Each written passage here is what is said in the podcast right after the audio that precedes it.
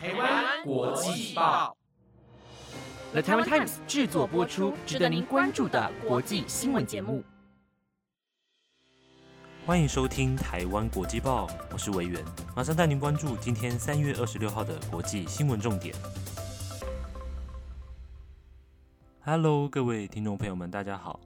今天来跟大家分享一个消息，你们知不知道我们台湾国际报除了 Podcast 之外，还有 YouTube 频道哦？这礼拜有 YouTube 的特别企划《世界异闻录》，这个计划会介绍世界各地许多的奇闻异事。最新一集已经更新喽，有兴趣的听众朋友们可以去看看哦。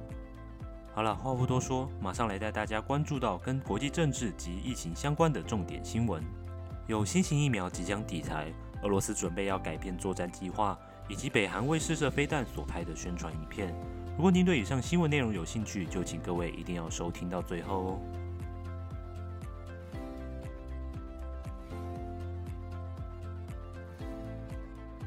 第一则来看到我国进口新型疫苗的接种须知。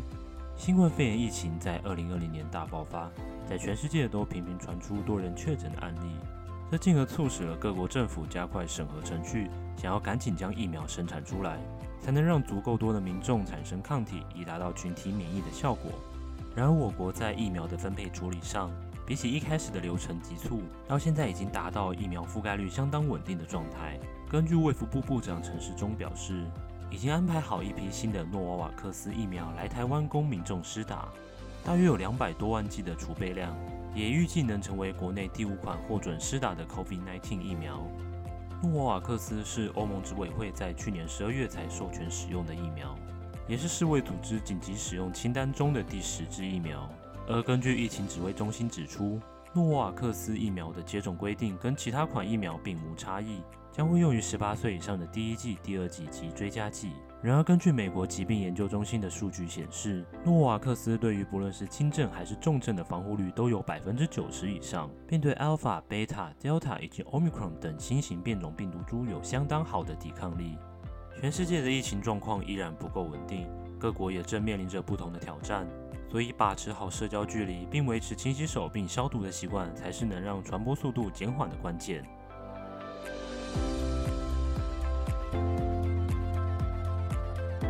再来带您看到，昨天有报道过北韩试射飞弹所示出的宣传手法。在二十世纪初经历两次世界大战后，人们深刻地意识到战争的恐怖之处，伴随而来的只有恐惧跟毁灭。所以到现代社会，极大多数人都是反战且追求和平的。但如今世界上还是有一些旧时代所留下的矛盾尚未解决，最明显的便是南北韩的现况。北韩最近的军武演练是愈加频繁。在前天下午，北韩军方从平壤机场向东部海域发射飞弹，这已经是北韩在今年发起的第十二次武力示威行动。不仅如此，根据北韩官媒发布的最新宣传影片，这次试射的规模相当庞大，再加上是继二零一七年后首度发射洲际飞弹，在国际形势已经相当紧张的同时，也让区域安全受到影响。而美国在联合国安理会上大力谴责平壤当局，并呼吁各国对北韩采取更严重的制裁行动。所以，安理会常任理事国联合发表了一则声明，也给予北韩警告，认为此举会造成相当大的国际社会威胁。对于北韩屡次做出违反国际禁令以及破坏区域和平的举动，周遭国家也警告北韩，再次采取挑衅行为将付出相对代价。我国外交部也相当不认同北韩的所作所为。并表示，我国会全心配合国际社会，一同合作，以稳定朝鲜半岛的区域和平。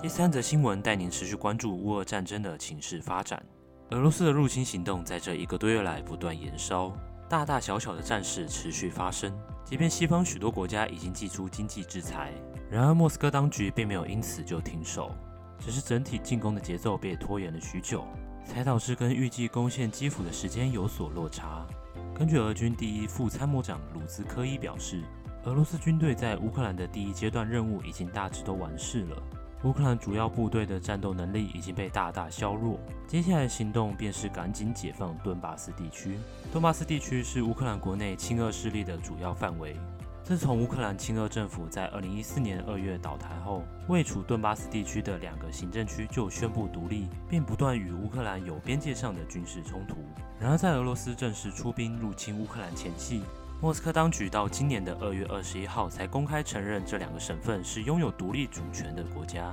并马上派兵进驻到当地，隔天立刻随之建交。如今，俄罗斯希望能在这块地区更好地巩固势力，但有资深的美国官员表示。俄军的战线依然在基辅外围停滞不前，如此也还无法确定俄军的真正计划。而俄罗斯似乎在寻求利用本身在乔治亚的军队来找突破口，这样的战事发展走向实在是难以预测。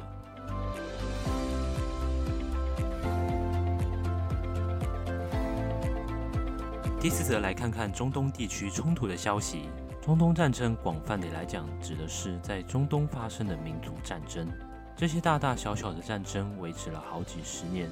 有资源的所有权问题，有宗教上不和的问题，甚至最严重的便是犹太人与阿拉伯人的争斗。而就像乌俄冲突的现况一样，和谈过程总是时断时续。然而，当全世界的目光都聚焦在乌克兰与俄罗斯的冲突上，常年在发生战争的阿拉伯地区又开始了各种资源上的斗争。自从伊朗支持的也门什叶派叛军青年运动。在一月十七号袭击阿拉伯联合大公国首都阿布达比机场及燃料库之后，由沙地阿拉伯及阿联等九国所进行的干预也门报复行动也愈演愈烈，一直演变到近日，冲突更是不断升温。根据沙地阿拉伯的国营新闻台报道。沙国率领的联军今天在也门当地展开军事行动，以对抗青年运动在沙国港口处的石油公司及采集设施所造成的伤害。而联军也公开喊话，表示此次行动的目的是为了保护全球能源来源和确保供应链顺畅，并且会避免让民用场所和石油设施受到战火的波及。受到攻击的沙乌地阿美石油公司在某处的石油储存站受到严重毁损。而一旦中东发生了战争，对于全球能源价格的影响都会相当巨大。接下来市场会如何波动，就只能静观其变了。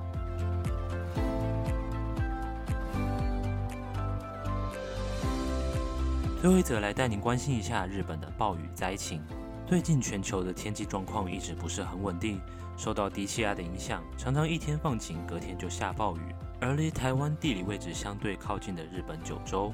这几天也持续下短时间的暴雨，也达到了当地的历史记录。日本九州地方鹿儿岛县五九岛町南部附近出现强降雨，气象厅已发布破纪录短时间大雨情报，呼吁当地民众确保自身安全。由于灾害发生危险逼近，五九岛町政府为避免大雨引发土石灾情，已针对辖内部分地区发出避难情报，当地民众大约有三千一百九十八人。并呼吁高龄者及身障人士等开始避难。受到低气压及封面影响，除了九州、五九岛局部地区降雨猛烈外，包括西日本其他地区也吹起了强风。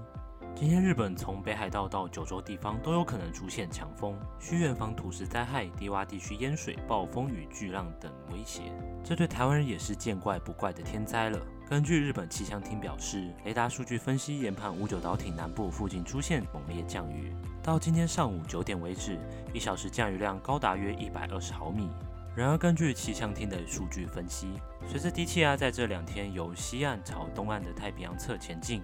西日本的雨量可能会越来越大，预计将会造成不小的灾害。